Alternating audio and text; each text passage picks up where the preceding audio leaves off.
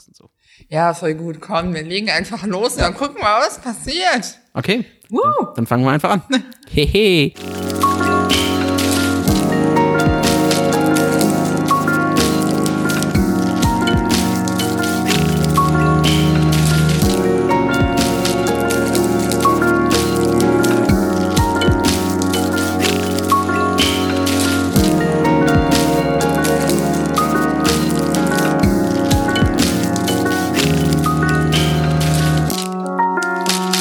Herzlich willkommen zum Inklusionspodcast Folge. Ich habe keine Ahnung mehr, ich sage, ich gebe es auf.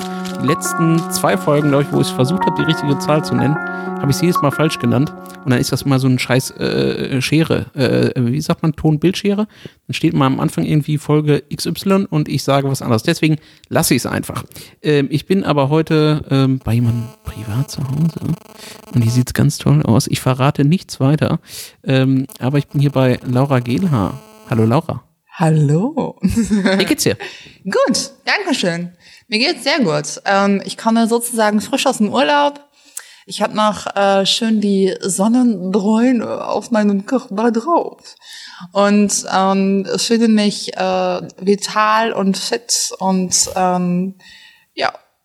Das ist schön. Ich habe äh, auf, auf Instagram gesehen, dass du, warst du irgendwo in den Alpen in Tirol oder sowas? Ich war in den Dolomiten. Ach, in den Ich war in Dolomiten. Südtirol. Ja. Ja, schön. Und da hast du, glaube ich, auch Paragliding oder sowas gemacht, oder? oder? Genau, ich war Paragliden.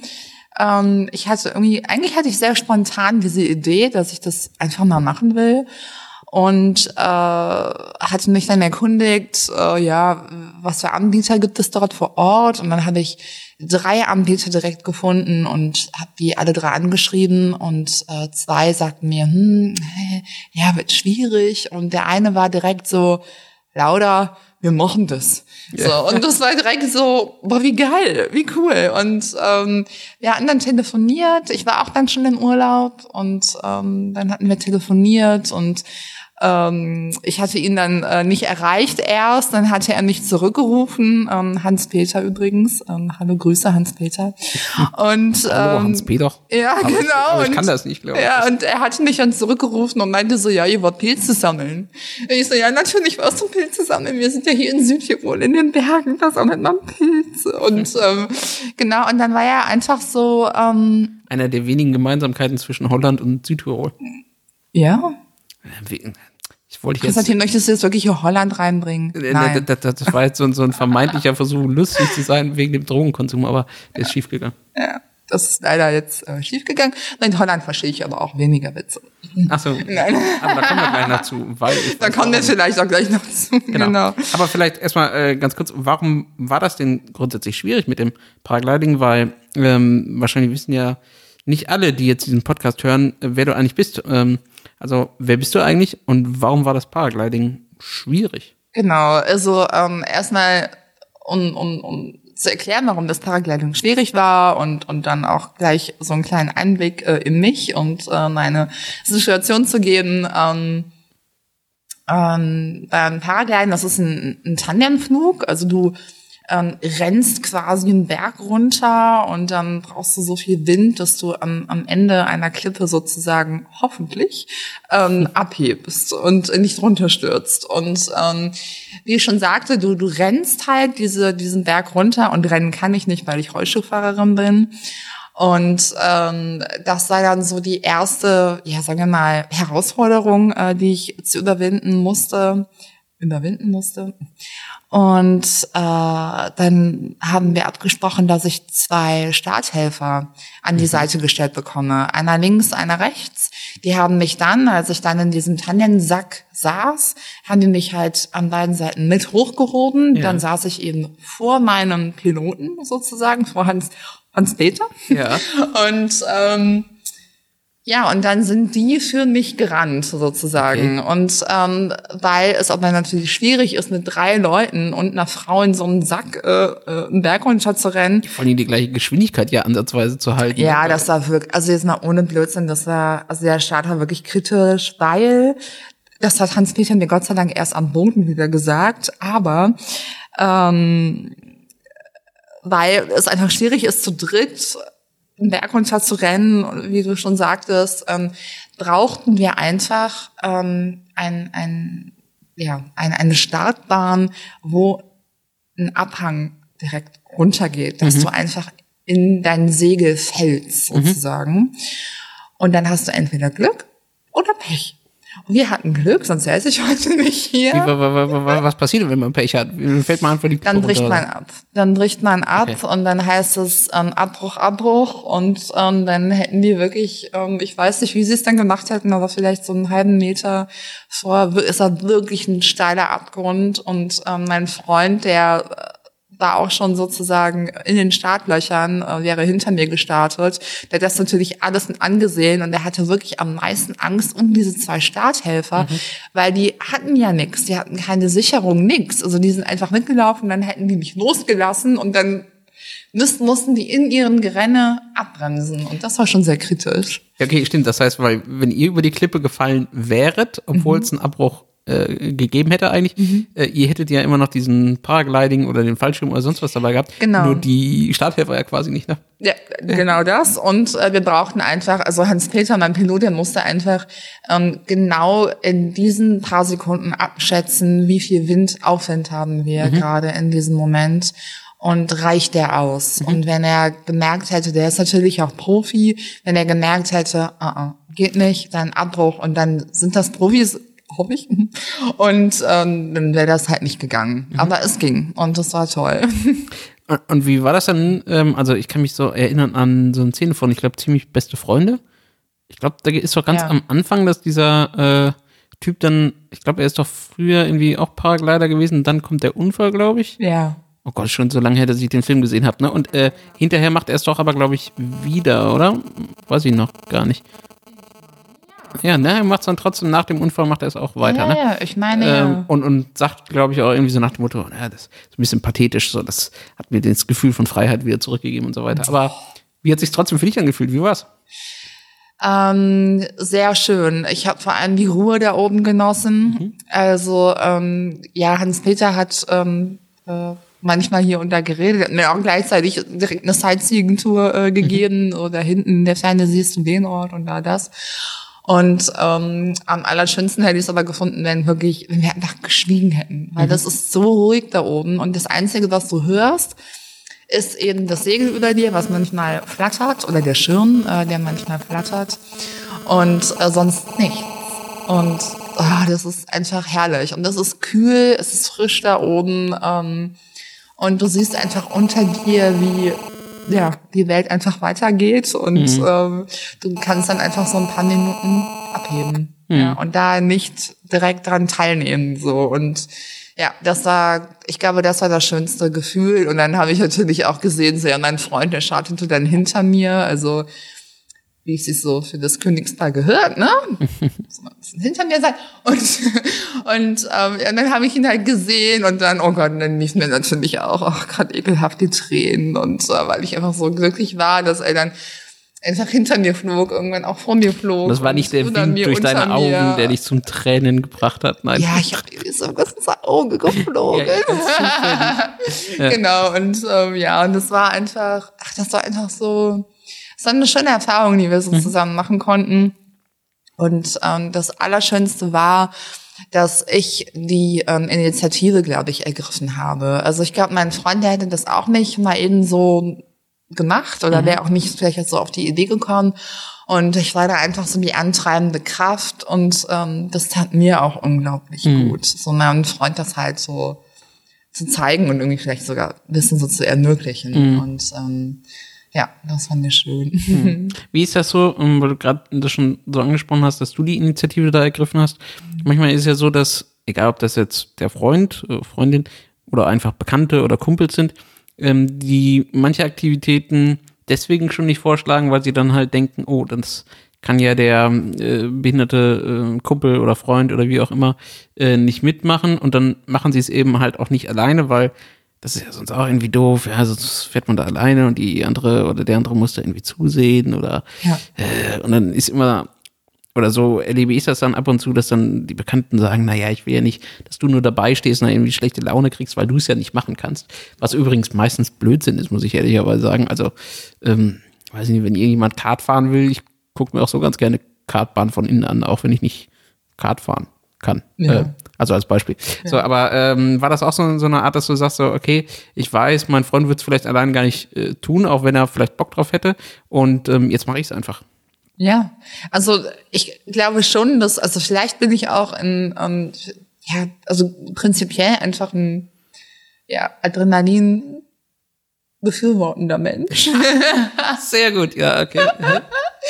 und ähm, mag einfach solche solche Herausforderungen und ähm, ähm, mein Freund, äh, ja, vielleicht ist es da eher so, ähm, dass das entweder auch vertraut und ähm, äh, dass wenn ich, er weiß auch, dass wenn ich ähm, eine Idee habe und ähm, die vielleicht nicht äh, jeder ähm, Mensch mal eben so ähm, täglich macht ähm, und, und eine Idee habe, die ich unbedingt umsetzen möchte, ähm, dann weiß er auch, dass das, okay, wenn Laura das so einschätzt, dass sie das kann und, und, und auch umsetzen will, ähm, dann äh, wird sie das schon wissen, äh, was sie tut mhm. so und ähm, dann habe ich da entweder Bock drauf äh, oder eben nicht und meistens hat er dann Lust drauf und dann ja muss er halt mitmachen. Mhm. Und das ist wahrscheinlich ganz anders als zum Beispiel Eltern. Äh, zumindest ja. schönen Gruß an meine Mutter, die meistens die Podcast hörst, hör einfach weg, ah. ähm, die dann irgendwie gleich sagen, äh, oh Gott, willst du das echt antun? Oder, oder ja. irgendwie gleich so, oh, das, das funktioniert doch nicht. Oder ähm, also ich meine es jetzt gar nicht negativ im Sinne von was verhindern wollen oder so. Nein, nein, nein, sondern einfach nur ähm, lieb, liebevoll gemeinte Bedenken ja. äh, äh, mitteilen, so wie das wahrscheinlich auch Aufgabe von Müttern ist. Mhm. Äh, ich hab dich lieb. Ja. Ähm, aber äh, das ist dann trotzdem immer noch mal ähm, und äh, beziehungsweise man sieht das auch in den Augen von anderen Personen, mhm. also jetzt mhm. eben nicht nur von von Eltern, äh, Familie oder so, sondern äh, oft dann irgendwie auch bei anderen Personen so. Ja. Ja. Hm. Auf jeden Fall. Also deshalb erzähle ich auch nie äh, jemandem davon. und ähm, komme dann eher nach Hause und sag dann, hallo Mama, ich war übrigens halt Fallschirmspringen oder so. Und dann, oh, hm, warst du schon mal Fallschirmspringen? Nee, aber das will ich unbedingt dann machen jetzt. Also im Sommer, im nächsten Sommer. Das äh, wäre dann so das nächste, ja. Ja, ja. also ich kann es total nachvollziehen, äh, weil als wir klein waren, mein, mein Vater hatte so ein, ähm, äh, ist das so eine Hobby-Flugzeuglizenz, so mit so einer kleinen Cessna oder was das ist. Und da sind wir immer im Sommer, wenn schönes Wetter war, immer raus zum Flugplatz und irgendwo hin geflogen, so weil er auf seine Flugstunden kommen muss und so weiter. Ähm, und vor, boah, ist mittlerweile schon bestimmt acht Jahre her oder noch länger, zehn Jahre her, war ich das letzte Mal in so einer kleinen Maschine äh, mit irgendeinem fremden Piloten, ne, auch so Ausflug zum Flugplatz gemacht und einmal eine Runde gedreht. Ähm, und da war das genauso. Also der war zum Glück auch ruhig, der hat nicht geredet. Und klar, so ein Flugzeug ist nochmal ein bisschen lauter, klar, aber allein dieses über, über der Welt da fliegen und ähm, irgendwie nur den Wind und vielleicht noch den Motor zu hören ähm, und diese ganz andere Perspektive einzunehmen. Ja. Und dazu ja auch, ich meine, das macht ja auch sensorisch was mit einem, so dieses, mhm. dieses Gefühl in der Luft zu sein. Ich kann das nachvollziehen, ja. Das, ja. Ist, das ist schön. Ja, Schöne ja Freiheit. ich sehe das genauso. Mhm. Ja. Ähm, aber was machst du ansonsten, wenn du nicht gerade in Südtirol ähm, Paragliding machst?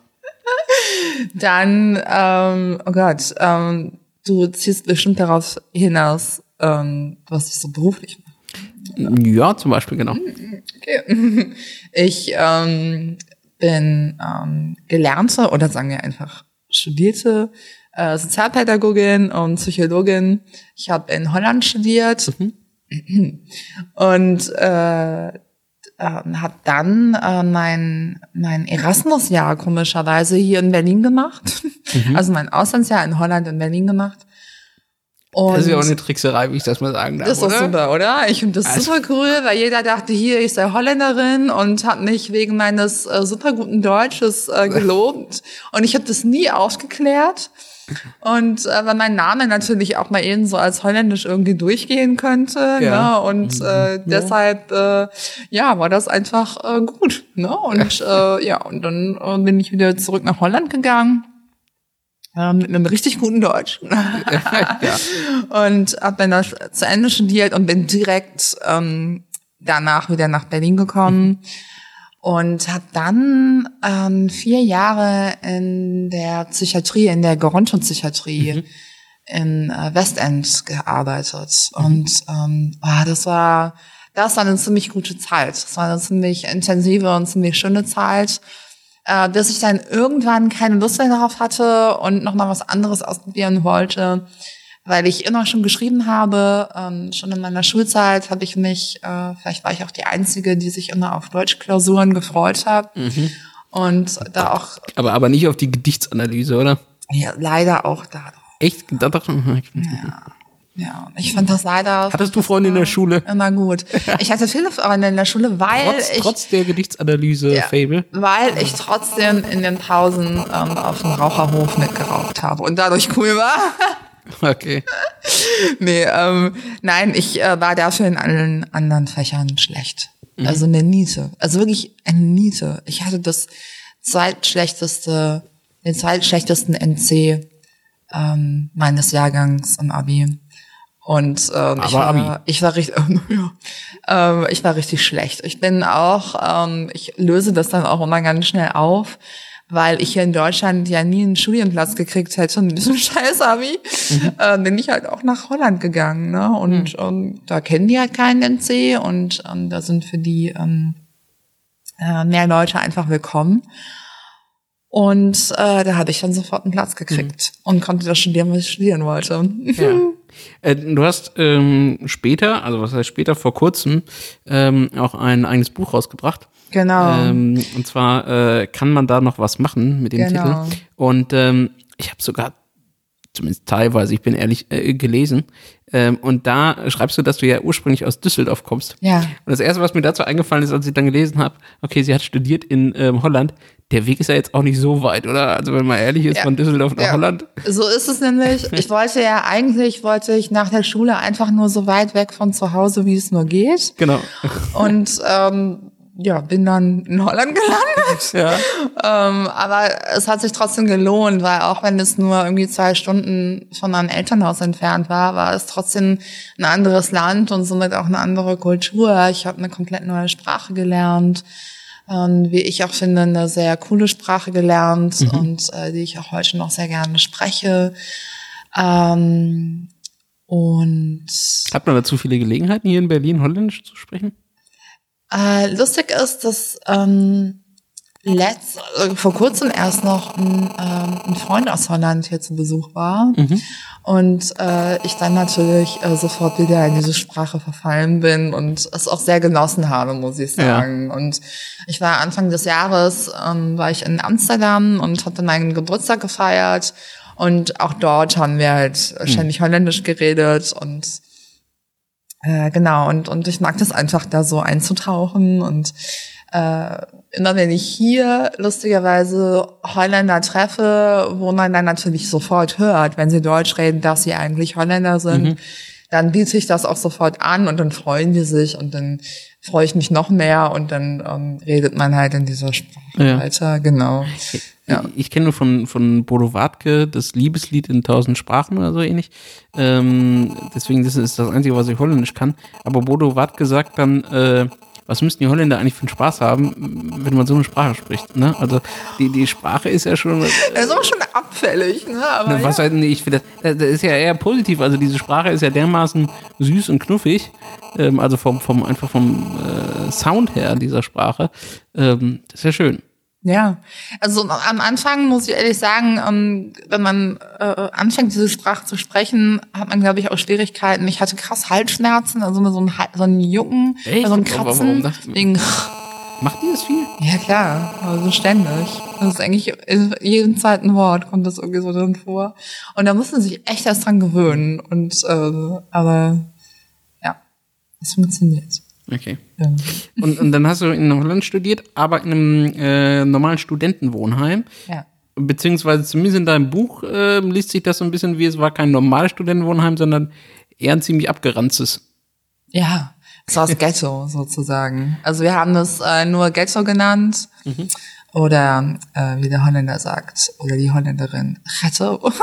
Und ähm, nein, also ähm, es war wirklich runtergekommen, aber genau das brauchte ich auch. Also ich hatte ein 12 Quadratmeter Zimmer ähm, mit äh, Dusche in der Ecke und einem Waschbecken. Ähm, Toilette war auf dem Gang, Küche auch. Immer krass verhunzt und ekelhaft, dass ich mir irgendwann angewöhnt habe, ähm, einfach nur ähm, mich in die Dusche auf einen Duschhocker zu setzen und da in einen Becher zu pinkeln. äh, und äh, nur noch äh, für Nummer zwei auf die Toilette gegangen bin. und äh, auch mein Desinfektionsspray dann mitgenommen habe. Ich erinnere mich gut.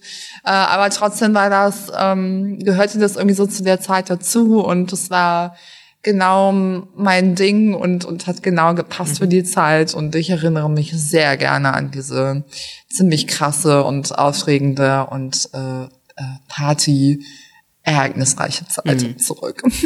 Also ähm, ich beneide dich da ein bisschen drum, weil ähm, ich nach meinem, ähm, nach meiner Schulzeit nach Bielefeld gegangen bin und dort aber so ein ähm, eigenes Apartment ähm, hatte. Also mhm. was natürlich also versteht mich nicht falsch, total geil war ja irgendwie 40 ja, Quadratmeter. Ich hatte nur ein eigenes ja, Apartment ja, äh, während meiner Studienzeit, ich armer Kerl. Ja, genau, ich, ich tue mir auch selber sehr leid. Ähm, also die, die anderen hatten irgendwie ne, da 18 Quadratmeter kleine Butze und bei mir war es dann irgendwie äh, gleich 40 Quadratmeter oder so.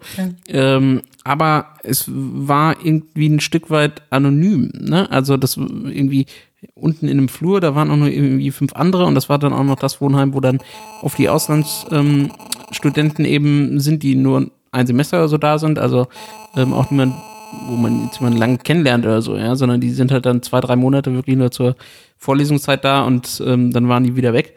Ähm, und das ist dann nicht so einfach, irgendwie so Kontakte oder so dann aufzubauen. Und das ähm, liest sich zumindest bei dem Buch natürlich einfacher in so einer so einer WG oder in so einem, äh, naja, wie soll ich sagen, dreckigen Wohnheim, wo irgendwie alles auf dem Flur äh, stattfindet, statt äh, irgendwo anders, weil das eigene Wohnzimmer und Küche ist eigentlich schon vollgestellt mit, mit Müll oder so und es bleibt nichts anderes übrig, als, ja, klar. als irgendwie im, im Hausflur zu grillen oder so. Ja, geil. Ja, man wird dann in der Not natürlich auch schon erfindungsreich, ne? Also, und ich konnte unsere Küche, oder nicht nur ich, ich glaube auch alle anderen konnten die Küche irgendwann gar nicht mehr betreten, weil wir hatten neun Zimmer auf einem Gang. Mhm. Und äh, natürlich saß ich nie irgendjemand in der Verantwortung, die Küche nach dem äh, Benutzen auch aufzuräumen oder zu putzen oder geschweige denn zu spülen. Und ich glaube, jeder ist einfach nur noch auf den ein Zentimeter hohen Fettbelag in der Küche auf dem Boden mhm. ausgerutscht, außer ich. Ähm, ich hatte das dann alles an meinen äh, Rädern dran. Ähm, hm, dieses, dieses, äh, kennst du dieses Klebegeräusch, wenn man im Rollstuhl irgendwo drüber fährt? Weißt ja, natürlich. Schlipp, schlipp, ja, natürlich. Oh, ekel. Ist immer schlimm, wenn man von draußen nach Hause kommt ja. und plötzlich merkt, dass die Räder kleben in der eigenen Wohnung, verstehst du? Ja. Das finde ich ganz fürchterlich, weil du kannst die ja nicht ausziehen. Nein. Schuhe, ne? Nein. Dann weißt du nur Scheiße, du trägst gerade die ganze Cola-Klebe-Kacke vom Supermarkt gerade in deine ja, Wohnung rein. Ja, genau so ist es. Ja, super ekelhaft. Und ähm, ich war damals auch so in diesem äh, Luxus, dass ich meinen Rollstuhl auch oft einfach äh, von meiner Tür stehen lassen konnte, mhm. weil ich mich in meinem Zimmer einfach so noch zu Fuß äh, bewegt habe. Und äh, ja, und deshalb war das ganz gut, aber ähm, das war schon ekelhaft, aber auch cool. Mhm. ja, genau. Das heißt, äh, Studienzeit würdest du schon beschreiben, war eine gute Zeit für dich. Oh ja, ja, es war eine richtig gute Zeit. Also auch weil ich ähm, äh, gute Leute um mhm. mich rum hatte, ähm, mit denen ich sehr viel unternommen habe. Ich habe viele Geschichten erlebt. Ich habe in Holland meinen damaligen Freund kennengelernt, äh, durch den ich dann überhaupt nach Berlin gegangen bin so und ähm, ich wäre auch sonst nie hier gelandet, glaube ich, mhm. und auf die Idee gekommen, hierher zu kommen. Und ähm, den habe ich ähm, auch unter lustigen Umständen kennengelernt, weil der damals mit seiner Band ein Konzert ähm, bei mir oder in, in, in Nijmegen in der Stadt, äh, wo ich gewohnt und studiert habe, gegeben hat. Und ich war ähm, in der ersten Reihe und ähm, habe dann da halt mit äh, getanzt und so weiter. Und dann sind wir einfach knutschen im Tourbus geendet und dann hat sich daraus halt was entwickelt und dann war ich in Berlin immer bei ihm und ähm, er bei mir auch mal in Düsseldorf auch bei meinen Eltern und oh Gott. Und äh, ja, und dann bin ich, ähm, ja, war das ein Anlass sozusagen, mhm. äh, nach Berlin zu kommen. Ja. Und ähm, ja, und dann fand ich die Stadt einfach so toll und ja. äh, bin dann nach einem Studium direkt wieder hierher gekommen und jetzt bin ich seit über zehn Jahren hier. Ja, Berlin ist toll, oder? So. Ja. Jedes Mal, wenn ich hier bin, finde ich es auch toll. Aber, ja. Ähm, ja, aber ähm, das heißt, dir fällt schon relativ leicht, eigentlich Kontakte zu knüpfen, oder? Ja, schon. Wenn ich Lust hab. ja, genau. Und, und das ist eigentlich das Große, äh, was ich mit diesem bisschen besprechen will. Das ist mir nämlich aufgefallen beim Lesen. Also vieles beschreibst du schon als irgendwie anstrengend, manchmal auch bedrückend oder als nervig, so also in der Kommunikation mit, mit ähm, gerade nicht Behinderten natürlich, die irgendwie ähm, einen entweder Entscheidungen vorgeben oder ähm, die vielleicht ja so, so standardisierte Fragen stellen und so weiter. Und da habe ich so überlegt, also in, in, mich selber hineingehört, ob, ob mir das eigentlich auch so geht. Und ja, auf der einen Seite geht das mir auch so, aber ich habe zum Beispiel mich gefragt, also nerven mich Blicke draußen auf der Straße. Mhm. Und um echt zu sein, ich kann mich gar nicht, also entweder, entweder ist das natürlich bei mir schon so manifest, dass ich das überhaupt gar nicht mehr merke. Das kann gut sein. Ähm, oder ich äh, ignoriere es einfach so dermaßen penetrant, dass mir das einfach gar nicht mehr auffällt. Ähm, und ich habe einfach nur bei vielem, was du so ähm, geschrieben hast, ist mir aufgefallen, diesen Aufwand betreibe ich einfach gar nicht mehr, weil ich, äh, weil, oder weil ich denke, das ist mir gar nicht wert. Also ne, du beschreibst zum Beispiel schön, ähm, wenn man eingeladen wird bei Freunden, irgendwie zur Party, die irgendwie im zweiten Stock ist oder so. Und dann ja. die Frage danach, organisiere ich das irgendwie? Kann mich da jemand rein raustragen? Die Probleme damit, die sich damit ergeben, ja. Ähm, überhaupt das, oder was heißt Probleme, aber dann die Kommunikation mit irgendwelchen unbekannten Leuten, die im halb betrunkenen Zustand dann sonst was alles von einem wissen wollen. Also, und mir ist einfach aufgefallen, das ist mir alles viel, viel, viel zu anstrengend, deswegen versuche ich es noch nicht mal. Ja. Ja, und ich weiß nicht, ob, ob das unbedingt besser oder schlechter ist. Ähm, ich kann dir auch nicht sagen, ob das besser oder schlechter ist. Also was ich dir sagen kann, auf jeden Fall, ist, dass es sehr viel Energie auch nimmt. Und ähm, ähm, aber ich bin oder war es auch immer schon, also ob jetzt mit oder ohne Behinderung, ähm, ein Mensch, der sehr intensiv auf seine Umwelt reagiert und die sehr sehr intensiv und auch sehr sensibel wahrnimmt. Ähm, und mir fallen sehr viele Dinge auf in meinem Umfeld, ähm, was ich äh, eine Zeit lang äh, nicht gut fand, weil es mich sehr oh, ausgelaugt hat auch ähm, und ich es heute irgendwie oder irgendwann einfach so angenommen habe und daraus auch so meine Vorteile gezogen habe im Sinne von, äh, wie reflektiere ich das eigentlich alles? Mhm. Also wie, und vor allem, wie sehe ich mich in diesem ganzen äh, Konstrukt ähm, und, und äh, in, in meiner Erscheinung, wenn ich irgendwo ähm, äh, auftrete, sprich auf einer Geburtstagsparty äh, mich rumbewege zwischen sehr vielen nicht behinderten Leuten. Und ich finde das auch natürlich sehr interessant, auch so was ähm, den Hintergrund meines Studiums und so angeht, auch das bewusst zu beobachten. Aber auch äh, nehme ich das, wie schon gesagt, auch ähm, unbewusst sehr wahr. Mhm.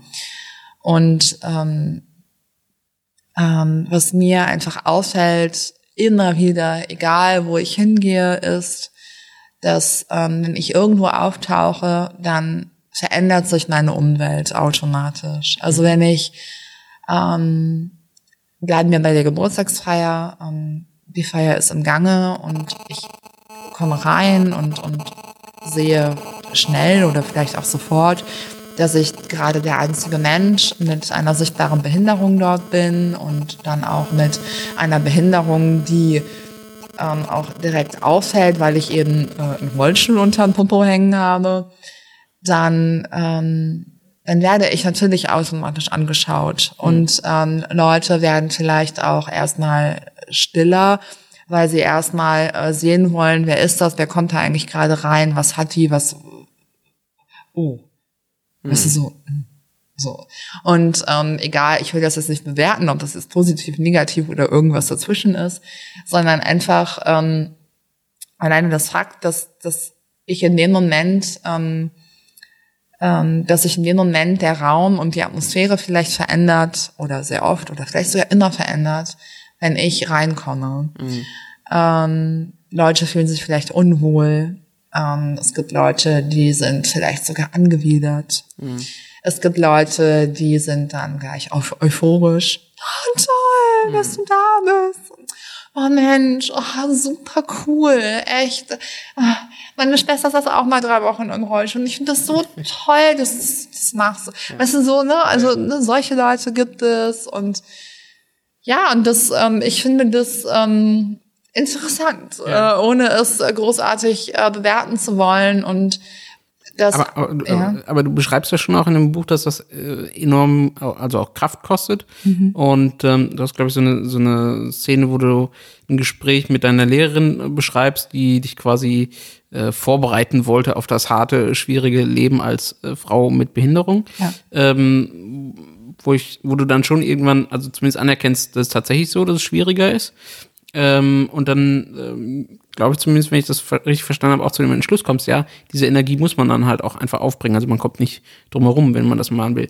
Und genau damit habe ich persönlich mein Problem, weil ich glaube, ich will diese Energie gar nicht aufbringen. Also ich bin quasi zu faul dazu, mhm. äh, um das jetzt äh, mal etwas flapsiger zu sagen. Und so in meiner inneren Balance, also in, in diesem Stresslevel, ja, sage ich mir dann lieber, nee, also ich fühle mich einfach besser, wenn ich mir diesen Stress nicht antue, auch wenn ich dann vielleicht andere, natürlich schöne Momente oder so, die man natürlich auch, was weiß ich, auf Partys oder sonst was hat, mir dann fehlen. Aber ich, ich tue mir diesen Stress nicht an. Ja, finde ich super. Finde ich wirklich cool. Einfach, weil ich, ich weiß nein, gar nicht, ob find, das super ist, aber. Nein, ich finde äh, das, also ich finde das ja, ich finde das total gut. Also du hast es ja in dem Sinne vielleicht auch äh, äh registriert, dass es es gibt und hast du dich den Beschluss entschlossen ähm, oder gefasst, ähm, dass du ähm, das einfach sein lässt. Also mhm. die Leute einfach sein lässt und, und dass sich das nicht äh, näher irgendwie tangiert oder, mhm. oder, oder angeht oder berührt, wie auch immer. Und ähm, dann ähm, ist das, ist das so. Also ich mhm. finde das, ich finde das gut und ich finde das auch nicht negativ. Ich ähm, finde auch meine ähm, Einstellung oder meine meine Sichtweise oder meine Umgehensweise vielmehr, es ist ja die Umgehensweise, finde ich auch nicht ähm, negativ. Ich ähm, finde sie auch nicht ähm, immer positiv. Es ist so einfach meine meine Art und Weise, mhm. ähm, wie ich damit umgehe. Und natürlich, oh Gott, sitze ich da nicht äh, auf jeder Party oder in jedem Club oder immer überall da, wo dann Menschen sind auf dem Sofa und zücke mein Notizbüchlein und analysiere die Leute durch oder so ein ja. Quatsch, ne, um Gottes Willen. Also, ähm, aber ähm, es ist ganz einfach auffallend und ähm, ich finde es auch krass, wie enge Freunde oder in dem Sinne der Mann, also mein Freund, das so wahrnimmt mhm. und ähm, wie ich angeschaut werde. Ähm, Natürlich können da auch viele andere Faktoren eine Rolle spielen. Ähm, ähm, dass mir Leute, dass mich Leute anschauen, äh, weil sie sich unbedingt irgendwie äh, mein, mein cooles Oberteil angucken wollen oder ähm, meine neuen Schuhe oder ach, was das ich denn oder ja. so, ja. Und das kann natürlich auch alles sein. Aber ohne deinen äh, Kleidungsgeschmack abwerten zu wollen, der mit Sicherheit äh, toll ist, aber die Wahrscheinlichkeit ist wahrscheinlich eher gering, dass sie es deswegen tun, oder? Ja, also, ne, aber dennoch besteht diese Wahrscheinlichkeit ja. auch und ich möchte das niemandem absprechen in dem Sinne. Mhm. Ähm, aber es ist natürlich auffallend und das Ding ist, und das wurde mir erst bewusst, seit ich ähm, mit einem mit einem Menschen zusammenlebe, mit dem ich sehr, sehr viel Zeit verbringe ähm, und wir halt zusammen oder wenn wir zusammen unterwegs sind ähm, und er dann auch genauso angeschaut wird wie ich. Also mhm. er ist ja dann sozusagen ähm, ja so co-betroffen, mhm. ja, wenn man mhm. so sagen will. Und äh, auch damit muss man umgehen können. Also ähm, die Diskriminierung oder die Blicke, ähm, in jeglicher Form, die ich bekomme, bekommt ja automatisch auch die Person dann mit, die gerade neben mir an meiner Seite steht ähm, oder sich in irgendeiner Beziehung zu mir ähm, outet. Also sei es jetzt irgendwie ähm, eine Freundin, ähm, die mich irgendwie ständig umarmt oder die ich umarme oder mein Freund, der mich unterwegs irgendwie küsst oder mit dem ich Händchen halte ja, dann, dann ist, steht diese Person in dem Moment ähm, oder wird sie identifiziert als jemand, der in, in, in einem Verhältnis, in irgendeinem Verhältnis mhm. ähm, zu mir steht und ähm, dann ist die Person mitgehangen und mitgefangen. Das ist übrigens spannend, also weil du das jetzt gerade aus der Sicht quasi eher deines, deines Freundes äh, jetzt in dem Fall ähm, beschreibst oder von, von Bekannten, die mal mit einem zusammen sind. Und ich habe das zum Beispiel mal in die andere Richtung. Also wenn ich mit einem Assistenten unterwegs bin, ja, und sich der Assistent irgendwie in einer Art und Weise anstellt, die ich zum Beispiel persönlich irgendwie nicht, äh, selber nicht vollziehen würde, ja, oder die ich nicht gut heiße, ähm, weil ich dann genau aus dem Grund das Gleiche, also ich weiß auch, dass, ähm, dass der Assistent in dem Moment als Teil von mir gesehen wird. Ja, also mhm. ähm, man, man wird ja immer dann eben nur als Paar irgendwie quasi gesehen. Ähm, und da möchte ich dann zum Beispiel auch nicht, dass das auf mich zurückfällt. Also das ist ganz spannend, weil das bei mir eben dann, also ich möchte nicht, dass der Assistent ähm, mir zugeschrieben wird und ähm, du möchtest vielleicht nicht, dass äh, du automatisch zu dem Verhalten deiner Freunde so zugerechnet wirst. Oder zumindest würde ich das auch so sehen wollen. Ähm, weil, ne, Ja, das doch, das möchte ich eigentlich schon. Also das sind ja Menschen, mit denen ich unbedingt zusammen sein möchte. Also sonst wäre ich ja nicht mit denen äh, unterwegs. Und wenn mein Freund halt, also wenn wir jetzt so Ja, aber ich meine, wenn die Leute dich anstarren, dann möchtest du ja nicht, dass ähm, quasi sich dieses Gefühl auf deine äh, Freunde oder Bekannten abfärbt, oder? Ach so, so meinst du. Ah, ja. okay, jetzt verstehe ich das. Okay, ja. sorry, das habe ich falsch verstanden. Ähm, ja, ja, ja, diese Frage. Ja. ja. ja. Ja, auf jeden Fall. Also es tut mir dann irgendwie auch, auch leid in dem Moment. Ne? Mhm. Also ähm, da gehört vielleicht sogar auch einiges zu oder ganz sicher auch einiges zu, ähm, um das, ich sage es jetzt mal richtig ähm, hart, um das auch auszuhalten. Mhm. Ja, also ähm, ich glaube, dass es äh, nicht jeder mal eben so locker flockig ähm, macht. Mhm. Ja. Mhm. ja, ich glaube auch, da braucht man ja tatsächlich so also einerseits ist das, glaube ich, ein ganz neues Bewusstsein, so für einen normalen Menschen plötzlich im Alltag im Mittelpunkt zu stehen. Also ähm, das ist ein bisschen das, was ich dann tatsächlich auch nervig finde. Und ich glaube, du hast in deinem Buch irgendwo so einen, so einen Bereich, wo du sagst, so dein Traum wäre. Mhm. Ähm, und so bei mir ist die ganze Zeit im, im Kopf äh, vorgekommen, dieses Unsichtbarwerden in der Masse. Ja. Also ich möchte eigentlich irgendwann mal durch die Stadt gehen, in, in die Straßenbahn, äh, sonst was einsteigen.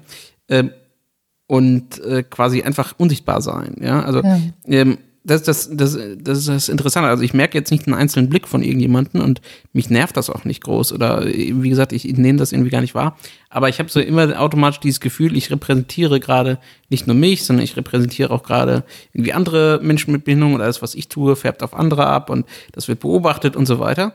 Und, und du sagst, du bist faul, das finde ich aber auch mega anstrengend, was du gerade sagst. Ja, ist es ja auch. Deswegen gehe ich ja. Das, das ist ja genau das, was, was mich nervt. Ähm, und ich würde halt gern einfach mal ne, in, die, in die Öffentlichkeit raustreten, im gammeligsten, was auch immer Look, ja, und trotzdem wissen, ich werde nicht angeguckt. Ja, und ich muss mir keine Gedanken machen, dass sich irgendjemand zwei Tage später oder zwei Monate später noch an mich erinnert. Ja, also ich weiß nicht, ob du das kennst, aber äh, du wirst dann irgendwann angesprochen so, ähm, ja, wir haben uns doch mal vor drei Jahren auf der und der Veranstaltung gesehen. Mhm. Ja, wo ich mir so denke, Alter, ich kann mir die Gesichter schon nicht merken, die ich vorgestern gesehen habe. ja, und, und wahrscheinlich ein persönliches Gespräch mit denen hatte, ja, die würde ich nicht wiedererkennen. Ja. Aber ja, jemand halt mit einer offensichtlichen Behinderung, die erkennt man irgendwie sofort wieder. Ja. Und das ist eigentlich nervig. Also ähm, dieses, dieses Wissen, egal was ich in der Öffentlichkeit tue, ähm, fällt irgendwie entweder auf mich direkt sogar jederzeit zurück oder eben halt sogar auf andere Personen. Wohingegen irgendwie ein normaler Mensch sie in der Öffentlichkeit im Zweifel benehmen kann, wie er will. Er wird eh wahrscheinlich nicht, er kann zumindest nicht in großen Städten wie, wie Berlin oder so. Kein Schwein kennt den, niemand wird den jemals wiederentdecken und er kann sich halt benehmen, wie er will. Ja? Du musst es genau von der anderen Seite eigentlich aufziehen. Du musst dir denken, ich habe Narrenfreiheit als Behinderter. Also ich denke mir das ganz oft, dass mir, mir ganz viel irgendwie verzeiht, wenn ich mich daneben benehme. Und, äh, ja, aber willst du so gesehen werden? Ist mir doch egal. Es kann mir auch einfach egal sein. Also, ähm, ähm, ja, ich hatte schon, schon hier und da einfach Situationen, ähm, wo man mir, denke ich, ähm, vielleicht so ein paar Unverschämtheiten oder das eine oder andere nicht so nette Verhalten mhm. ähm, einfach verziehen hat sehr schnell oder darüber hinweggeschaut hat. So, naja, okay, komm. Nee, das ist, komm, lassen nee, wir sie mal. Das ist das Schlimmste. Also wenn ich ja. zum Beispiel, ähm, also Beispiel gerade, ich bin vom Ostbahnhof hierher gefahren. Ja. Und natürlich war der ähm, Busfahrer, wie so immer in Berlin, unfreundlich. Ähm, Komisch. Was, was, was um ehrlich zu sagen gar nicht so negativ ist, ja. weil ich persönlich weiß dann, er ist nicht äh, negativ drauf wegen mir. Was mir schon wieder irgendwie negative Gedanken bereiten würde, weil ich wüsste, ich äh, weiß nicht, allein meine Anwesenheit und mein Wunsch jetzt gerade hier mit dem Bus zu fahren, macht ihm irgendwie den, den Tag irgendwie schwieriger oder so. Mhm. Das, das, das bedrückt mich schon wieder persönlich, um ehrlich zu sein. Aber weil ich weiß, dass Berliner Busfahrer immer scheiße drauf sind, Ja. ist das dann positiv. Ja, also ähm, von daher, liebe Busfahrer in Berlin, seid bitte immer scheiße drauf, ähm, weil dann fühle ich mich nicht schlecht. Außer wenn ich komme, bitte, liebe Busfahrer. Seid bitte so nett, wie eigentlich fast immer. Also ähm, ich ähm, äh, stehe ja dann da, ähm, wenn ich auf den Bus warte und dann ähm, winke ich denen zu. Und äh, wenn die dann die Tür aufmachen, dann lächle ich halt rein. Hallo! So, und dann, ähm, und dann bleibt denen eigentlich gar nichts anderes übrig, als äh, nett zu sein. Und äh, ja, und dann, dann äh, kriege ich meine Rampe. So oder so will ich die kriegen, ob ich jetzt äh, nett oder nicht nett bin, weil es ist halt deren fucking Job. Aber das heißt, du hast jetzt seltener so dieses Gefühl, ich repräsentiere jetzt äh, gerade hier quasi Menschen mit Behinderung als Gänze oder ich oder ähm, oder blendest du quasi dieses Bewusstsein aus, dass du quasi mit deinem Verhalten bei der anderen Person, die vielleicht gerade zum ersten Mal in ihrem Leben ein längeres Gespräch mit einem Menschen mit Bindung zum Beispiel hat oder irgendwie, weiß nicht, jedenfalls Kontakt mit so einem haben könnte, blendest du das dann einfach aus? Ähm, nein.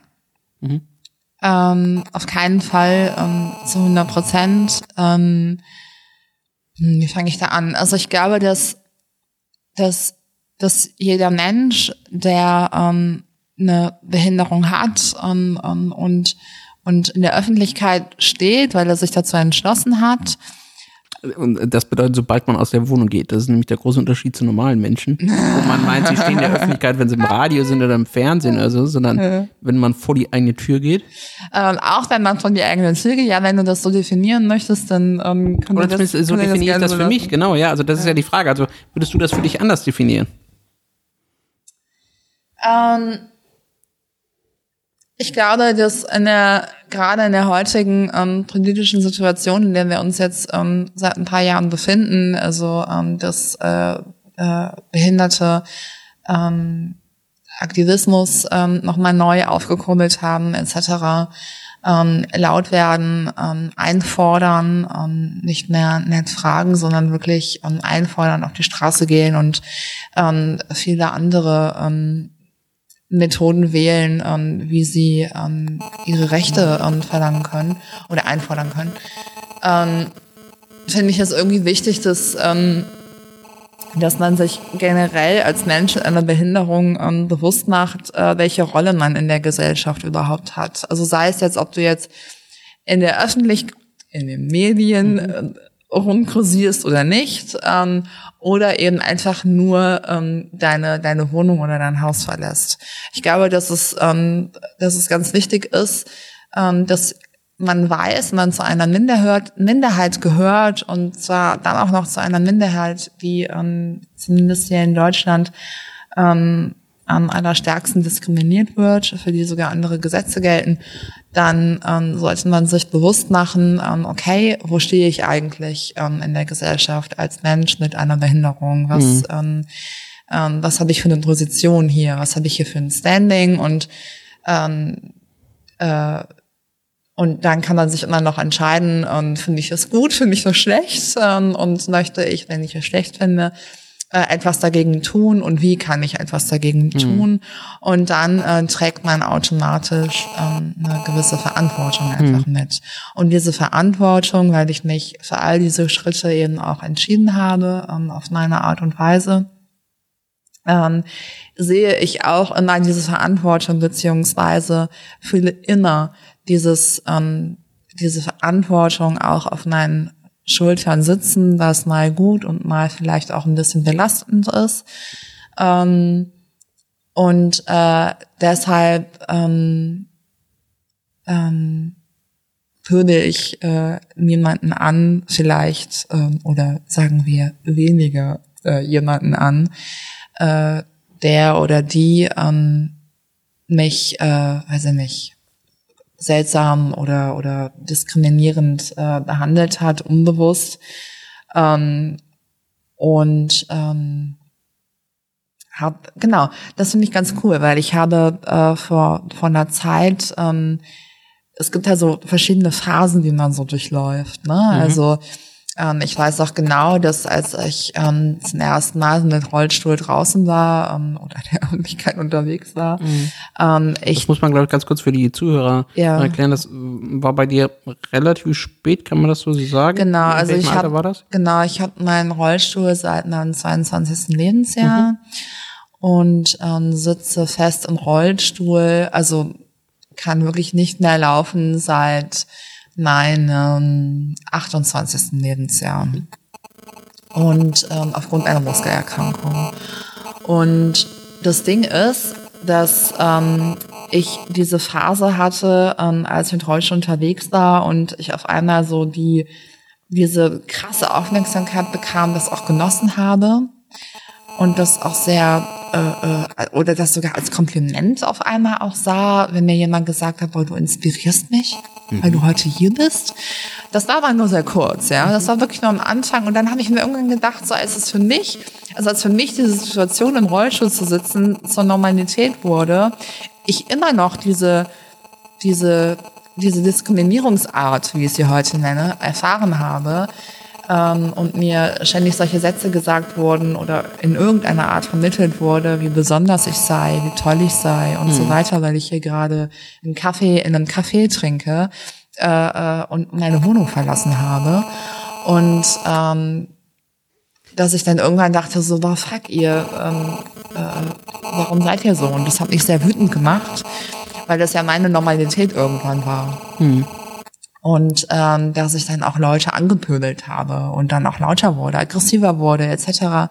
Und dann gab es so eine Phase, und das ist, glaube ich, die Phase, die am allerlängsten bis jetzt anhielt, ähm, dass ich irgendwann ähm, sagen wir gnädig oder ähm, oder oder auch ja verständnisvoll in, in, in einem bestimmten Sinn ähm, war den Leuten gegenüber, die halt verunsichert waren ähm, und äh, dann halt mir gegenüber sich komisch verhalten haben, sei es positiv oder negativ diskriminierend. Und äh, vor einer Zeit habe ich mir irgendwann gedacht, ich glaube, ich war auf einer Veranstaltung, die mich dazu auf irgendeine Art und Weise, die ich gar nicht mehr genau wiedergeben kann, inspirierte, dass ich einfach nicht mehr dafür da sein möchte, um Leute von ihrer fucking Unsicherheit zu befreien. Für die ich ja gar nicht verantwortlich bin. Also was, was kann ich denn dafür, wenn du damit Probleme hast, dass jetzt ich hier als behinderte Frau unterwegs bin? In irgendeiner Form Probleme hast. Was, was, was soll der Scheiß, habe ich mir gedacht. Und ähm, das, das, das sehe ich einfach nicht mehr oder ich möchte es ganz bewusst nicht mehr in meiner Verantwortung sehen, wobei ich es mir natürlich dann auch auf einer anderen Ebene zur Verantwortung mache, weil ich ganz ähm, laut und, und, und bewusst sage, dass ich es nicht mehr zu meiner Verantwortung machen möchte. Ähm, Und äh, ähm, den Leuten dann sage so, ähm, hey, ähm, behinderte Leute gibt es nicht erst seit gestern oder vorgestern, die gibt es schon seit es Menschen gibt. Die gibt es nur nicht hier in der Mitte Nur dieser dann meistens nicht Gesellschaft. sehr lange. Ja, das. Ähm, die gibt es noch nicht äh, hier, ähm, während wir hier alle gerade Bus fahren, ähm, äh, weil ich weiß gerade nicht, wie viel Prozent äh, der Leute in irgendwelchen ähm, Heimläden, ähm, an irgendwelchen Städträndern oder auf dem Land und ähm, ähm, aus anderen Gründen, ähm, aufgrund Wobei ihrer als Behinderung. Heimländer muss ich sagen, es ist nicht schlimm, wenn man auf dem Land lebt. Ja, natürlich. natürlich. Aber du weißt, worauf ich hinaus Ja, möchte. ja, ja. Und, ähm, und das ist, das sind Entscheidung, Entscheidungen gewesen, die ähm, irgendwelche, Achtung Konstantin, ähm, auf überwiegend äh, weiße, gesunde Männer gefällt haben, ähm, die äh, das gesetzlich, ähm, strukturell ähm, so Mhm. festgehalten haben, dass behinderte Leute einfach nicht ähm, ob jetzt bewusst, gewollt oder ungewollt, in der Mitte der Gesellschaft stattfinden. Und das tun sie eben bis heute nicht. Und wenn dann mal jemand unterwegs ist in dieser Mitte dieser Gesellschaft, der eine Behinderung hat oder die, dann ähm, sind auf einmal alle sehr erstaunt und ähm, bringen auf einmal ganz viele unterschiedliche ähm, Emotionen und ähm, und, und Verhaltensweisen an den Tag, die ich dann ausbaden muss. Ja, also ich finde den Gedanken sehr spannend. Also äh, auf der einen Seite, also ich bin ja auch, ähm, was quasi strukturelle Diskriminierung angeht, äh, sofort dabei, regt mich auch über alles äh, äh, wortstark ähm, auf, äh, was hin und wieder auch also wenig konstruktiv dann rüberkommt, aber jedenfalls äh, finde ich auch, das muss man jederzeit und überall anklagen, wenn strukturelle Diskriminierungen oder Nachteile irgendwo vorliegen. Ähm, nur quasi im persönlichen äh, Umgang, also auf so einer individuellen, persönlichen Ebene, ähm, da, da habe ich bisher quasi meine Schwierigkeiten, genau das, was du jetzt sehr überzeugend und, und, und ähm, sehr nachvollziehbar gerade argumentiert hast, äh, das selber durchzuführen. Also zu sagen, ich bin jetzt gerade nicht dafür verantwortlich, ähm, euch irgendwie, ähm, weiß nicht, äh, zu vermitteln, dass Menschen mit Bindung irgendwie auch völlig normale Wesen irgendwie sind, weil genau mhm. genau das, das, das passiert ja. Also im, im Endeffekt, wenn, wenn ich äh, versuche, quasi übertrieben freundlich zu jedem ähm, Bahnschaffner zu sein, nur um ihnen zu zeigen, hey, du brauchst irgendwie keine äh, Angst haben und, und, und, und, und Menschen mit Bindung sind jetzt nicht irgendwie komplizierter als andere oder ja, so. Ja. Ähm, äh, dann, dann, dann mache ich ja eigentlich etwas, wozu wir getrieben werden, so wie du das gerade dargestellt hast. Das erinnert mich übrigens sehr an ähm, äh, an das Buch Black Like Me, ähm, vom dem Autor habe ich vergessen, werde ich verlinken, ähm, der ganz schön dargestellt hat, wie das eben früher als Schwarzer war, ja, also ähm, wo es auch immer darum ging, irgendwie ähm, die Leute haben dann plötzlich applaudiert, wenn plötzlich ein Schwarzer lesen kann, ja, was irgendwie untypisch ist. Genau. So, und auf der anderen Seite aber äh, auch die Schwarzen untereinander teilweise gesagt haben, nee, du musst schon nett zu dem weißen Mann sein, weil sonst, äh, ja, kriegen wir irgendwie noch mehr Nachteile oder so. Und so ein, so ein bisschen, ähm, haben wir eigentlich auch die Situation, ja. Also, liebe Behinderte, seid bitte nett zu den Nichtbehinderten. Ähm, und seid und, dankbar. Und, genau, und, und ne, auch dort integriert euch, nicht Inklu also nicht Inklusion, sondern integriert euch, damit ihr meinetwegen in einer normalen Schule sein könnt. Nicht, dass man euch alle, also dann wieder im Kollektiv, irgendwie in Sonderschulen abschiebt oder euch nicht in ja. Nahverkehr leist oder ja. sonst wohin. Und trotzdem äh, sträubt sich quasi bei mir irgendwie das ähm, auf so einer persönlichen Ebene quasi zu sagen, hey, das ist nicht, nicht, nicht mein Job. Also, ähm, weiß ich nicht. Ähm, ich habe irgendwie habe ich das Gefühl, man, man muss beides tun. Ich kann das irgendwie nicht ablegen. Und das, das nervt mich tatsächlich ein Stück weit selber, weil es nämlich genau dazu führt, was du äh, oder was ich so bei dir rauslese, was schon auch wichtig ist für einen selber, für das eigene Stress- und Seelenheil. Ja. Auch mal zu sagen so, nee, verdammt, ist mir halt jetzt gerade scheißegal ähm, damit ich eben irgendwie ähm, nicht frustriert bin von bestimmten Situationen und damit ich eben äh, irgendwo hingehen kann und mal jemanden auch einen scheiß Spruch irgendwie in die Fresse äh, äh, ja. entgegenschleudern kann. Was mir, und das, das fällt mir auch früher irgendwie einfacher gefallen ist, als Jugendlicher, was mhm. jetzt auch wenig überraschend ist eigentlich, wenn ich drüber nachdenke, ähm, aber was mir jetzt immer schwerer fällt. Also wenn ich jetzt irgendwo weiß ich nicht, ähm, das ist auch so eine Szene, wo du irgendwie bei einer Theaterhotline anrufst äh, weil du einen Sitzplatz für dich und, und eine Freundin ja. oder so haben willst. Oh und die dann irgendwie sagen so, nee, gibt's aber nicht, also ihr müsst getrennt sitzen. Mhm. Ähm, und ich habe so kurz überlegt, was hätte ich in der Situation getan? Also wahrscheinlich hätte ich, also ich hätte zumindest dem Typen an der Hotline nicht äh, sowas an den Kopf gehauen, was, was du, äh, glaube ich, ihm gesagt hast. Was ich, wie gesagt, überhaupt gar keinen Kritik, Kritik kann ich absolut nachvollziehen. Ja, ja. Und ich finde sogar in Teilen richtig, ähm, damit eben dort dann auch direkt ein Feedback äh, kommt. Und ich glaube, sowas ist auch wichtig.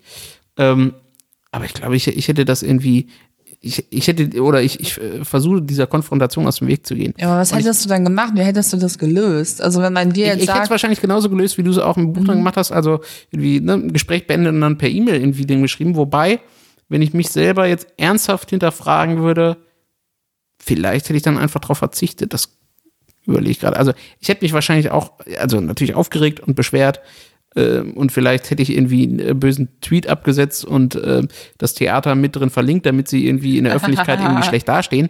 Aber ich hätte, aber ich hätte auf einer persönlichen Ebene quasi nicht die Konfrontation gesucht. Und das ist, ja. und da bin ich mir gerade so jetzt im Gespräch mit dir auch nicht mehr so sicher, ob das ähm, ob das überhaupt gut ist oder ob das richtig ist. Also auf der einen Seite versuche ich eben dieser, dieser persönlichen Konfrontation aus dem Weg zu gehen, um quasi zu zeigen, hey, ja, also Menschen mit Bindung bedeuten nicht mehr Stress, die sind auch nett und freundlich, ja, und ist alles gut, ja, ähm, und gleichzeitig, klar, auf so einer strukturellen Ebene tue ich alles dagegen, ja, aber ich bin mir jetzt nicht mehr so sicher, ob das so richtig ist. Ja, äh, es ist halt Stress. Es ist äh, Stress ähm, und ich glaube, das muss jeder für sich selber entscheiden, ähm, ob er oder sie diesen Stress ähm, eingehen möchte. Ähm, ich finde es aber auch gar nicht gar nicht immer nur mit Stress zu vergleichen ähm, oder gleichzusetzen, weil ähm, ich fühle mich danach sehr befreit.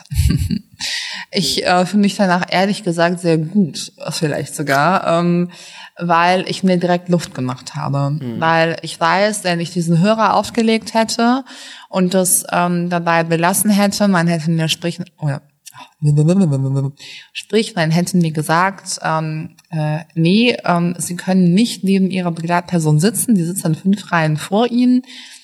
Ähm, und dann hätte ich aufgelegt und dann hätte ich mich sehr aufgeregt. Und dann hätte ich diese Wut mit mir rumgetragen. Ich weiß nicht wie lange, ein paar Tage vielleicht. Und ähm, dann hätte ich vielleicht sogar auch noch ähm, fünf Jahre danach ähm, daran gedacht und mich immer noch aufgeregt. Aber ich glaube, ich bin schon vielleicht, also es ist gerade ein therapeutisches Gespräch, ihr merkt das, liebe Zuhörer, ja. Aber ähm, vielleicht bin ich auch schon so resigniert ähm, an vielen Punkten, dass ich mich darüber gar nicht mehr aufgeregt hätte. Also ich hätte dann, äh, wenn ich, ne, ich selbst, also unabhängig, ob ich dem Typ irgendwas an den Kopf äh, haue oder nicht, äh, ich hätte aufgelegt und hätte es wahrscheinlich äh, 20 Minuten später abgehakt, als ja dann halt nicht. Und ich hätte, weil ich mir diese Last vielleicht vorher gar nicht aufgeladen habe. Also verstehst du so okay. Dieses, ah, okay. Ich, hätte, ich hätte ja, mir gar nicht diese Hoffnung quasi gemacht, so, ey geil, irgendwie ins Theater und, und das gucken und äh, mit dem Bekannten zusammen nebeneinander sitzen. Und dann so, ja, schauen wir mal. Ich, genau, ich wäre direkt herangegangen, ich probier's mal und selbst und sich dazu überwinden, überhaupt das zu probieren, äh, hätte ich wahrscheinlich schon nicht jeden Tag gemacht, ja, weil eben die Wahrscheinlichkeit dann vielleicht auch geringer ist, wenn man nicht mit Nachdruck eben an sowas rangeht, ja. Und dann bin ich vielleicht schon zu resigniert und, und ne, akzeptiere es dann, wie gesagt, ich schreibe so, so, so ein sarkastischen äh, oder, oder äh, deprimierten Tweet oder sowas dann vielleicht mal und das war's. Oder du gehst halt wieder zu deiner Aussage zurück, die du ähm, vor ein paar Minuten hier getätigt hast, dass du dich auch ähm, verantwortlich für andere Behinderte fühlst ähm, in deinem Auftreten. Und ich glaube, dass bleiben wir jetzt bei dieser Theaterkasse. Ähm, ich glaube, dass wenn du wenn du dich äh, dort beschwerst ähm, und, und auch wirklich dahinter bleibst, ja, auch, auch auf einer persönlichen Ebene, ähm, dann wäre ja auch noch ein Nebenschritt, äh, dass du etwas erreichen könntest, mhm. sprich die dieses Theaterhaus, whatever, macht sich darüber Gedanken in Zukunft, ja, hm, wie können wir dafür sorgen, dass wir hier vier oder fünf Rollstuhlplätze anbieten und jeder Rollstuhlplatz hat einen Begleitplatz direkt nebenan. Hm. So wie können wir das gewährleisten? Ähm, weil dieser Typ da, äh, keine Ahnung mehr, wie der hieß, Gosch, Gosch, Grosch, ach, ist ja auch egal. Der war jedenfalls behindert und ähm, der wollte hier unbedingt hin und äh, wie können wir ihm das äh, äh, gewährleisten und genauso möglich machen wie äh, für all die nicht behinderten Theater. Ja, vielleicht habe ich, vielleicht hab ich da tatsächlich auch eine zu romantische Vorstellung. Weil meine, meine, meine Wunschvorstellung ist, aber vielleicht bin ich auch einfach nur, äh, habe ich zu viel Angst vor persönlicher Konfrontation. Mein, mein Wunsch wäre ich, dass, wenn ich zurück in das Theater komme, der Typ, mit dem ich telefoniert habe, mich trotzdem noch halbwegs freundlich anlächelt und nicht im Hinterkopf hat, wegen dem Arschloch muss ich jetzt meinetwegen hier immer die Stühle anders hinstellen, wenn ich aufbaue oder wenn ich weiß, ein Rollstuhlfahrer kommt jetzt, äh, muss ich irgendwie das Formular extra ausfüllen ja. oder weiß der Geier etwas. Ähm, ja, und ich das dann lieber auf einer, auf einer strukturellen Ebene, also zum Beispiel direkt ans Management oder, oder in die Öffentlichkeit bringe, weil dann, dann weiß ich auch, und das, da habe ich dann auch ein positives Gefühl, ähm, dass ich weiß, ähm, klar, das fällt zwar auf mich jetzt auf Person, also äh, ich stehe jetzt in der Öffentlichkeit in dem Moment, ähm, aber ich kann mich dann auch präsentieren als ein Repräsentant für viele, so dass ich weiß, es fällt nicht auf mich als Einzelperson zurück, weißt du? Weil, genau. ähm, ich meine, in Berlin ist vielleicht auch nochmal was anderes, aber wenn ich jetzt in Hameln bei meinem Kino, um mal ein echtes Beispiel zu verwenden, irgendwie sage so, ey, Alter, es ist echt scheiße bei euch, ja. Also, ich meine, klar, da gibt es auch noch andere Rollstuhlfahrer in Hameln, aber jetzt nicht so derart viele, ähm, als dass diese Person sich nicht einbringen würde, sei nicht nur wegen dem Grosch. Ja. Verstehst du? Sondern, also, ja. Naja, ja, aber auch wenn das ja. nur, wenn du der einzige Rollstuhlfahrer auf dieser Welt bist oder in, in der Stadt Hameln, bleiben wir mal realistisch, ähm, dann, ähm, dann ist es halt so. Und dann, dann auch, auch da muss dann natürlich diese äh, die Barrierefreiheit äh, irgendwie ähm, ja gewährleistet sein. Äh, kommen wir nochmal ähm, einen kleinen Schwenk äh, zu, zu Ja. eine kleine andere Frage. Und zwar ähm, ganz, ganz, ganz am Anfang im Buch geht es um äh, die Diagnosestellung für, für Mhm. die Behinderung. Ähm, und ähm, du beschreibst eine Szene, wo du bei dem Arzt bist Mhm. ähm, und ähm, der quasi ziemlich direkt ins Gesicht sagt, ja, also an deine Mutter, glaube ich, gerichtet sogar, Mhm. weiß ich gar nicht. Also ihre Tochter wird irgendwie, wenn sie Mitte 20 ist oder so im Rollstuhl sitzen. Mhm. Ähm, und das natürlich zu äh, vielen Ängsten, Sorgenfalten und äh, schlechter Laune führt. Und jetzt dann ja auch irgendwie verständlich. Ähm, aber wo quasi bei dir als Botschaft ankommt, ähm, ist irgendwie alles scheiße mit Behinderung. Also um das mal so zu übersetzen. Ja. Ähm, und ähm, ja, und du das aber irgendwie gar nicht so richtig nachvollziehen kannst, oder? Ja, also ähm, ich muss, glaube ich, ich glaube, ich muss ähm, in, in Urschleim anfangen. ähm, also ich war in meiner in meiner Kindheit, ähm, auch wenn ich diesen Gendefekt natürlich immer an einem Körper hatte, aber ich war sehr sportlich, ich war sehr aktiv, ähm, man hat mir meine Behinderung nicht angesehen oder diesen Gendefekt erstmal und ähm, sagen wir einfach, wir brechen das jetzt einfach plump herunter, so die Welt war in Ordnung. So, juhu. Und ähm, ich war immer schon sehr, sehr selbstbewusst und, und sehr, ähm, sehr, sehr gut mit mir. Also ich ähm, war ein Kind, ähm, das sich immer stundenlang schon mit sich selbst beschäftigen konnte. Ähm, ich habe äh, nie geheult. Ich ähm, weiß ich nicht. Also ich war einfach ähm, immer, immer präsent und, und, und konnte mich selbst unterhalten und äh, konnte abtauchen in meine Fantasiewelten und äh, fand äh, meine Kindheit äh, eigentlich ziemlich gut. Und äh, dann kam halt, ich fasse das jetzt alles sehr kurz zusammen, dann kam halt diese Diagnose ähm, und auf einmal war ich eben nicht mehr gut. Also auf einmal war alles falsch. Ähm, auf einmal ähm, war ich das große Sorgenkind. Ja, und ähm, das, das, das alle sehr traurig anguckten. Und ähm, ich habe damals noch nicht verstanden, weil meine Behinderung natürlich auch nicht von heute auf morgen auf einmal da war, sondern sich natürlich auch über Jahre hin ähm, äh, entwickelt hat. Ähm, aber trotzdem war eben von diesem Zeitpunkt oder von dieser Zeit aus her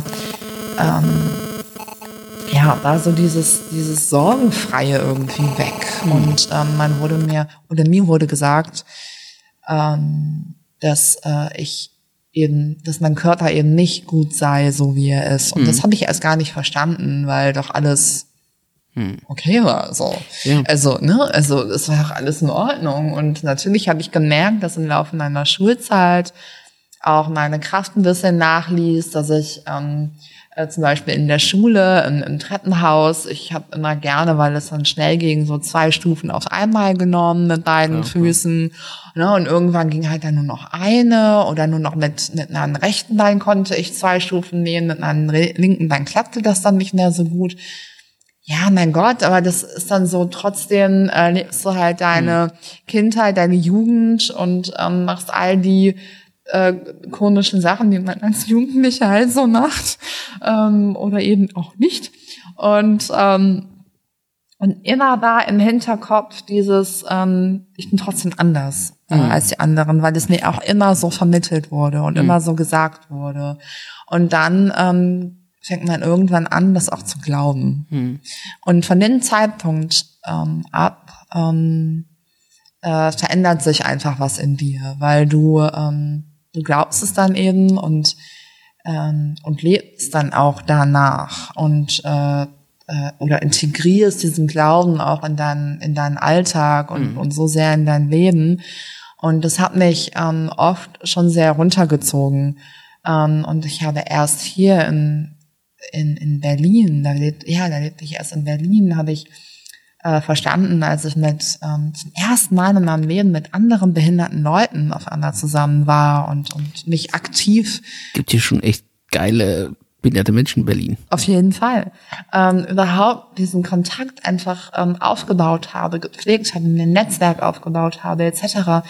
und äh, ganz viele unterschiedliche Arten von Behinderungen erlebt habe und dadurch auch ganz unterschiedliche Arten von Umgehensweisen mit diesen Behinderungen erlebt habe, ähm, habe ich auf einmal auch für mich ähm, reflektieren können, so, ähm, ja, okay, cool, ähm, dein Körper ist so von seiner Biologie oder von seinen Genen her, wie er ist.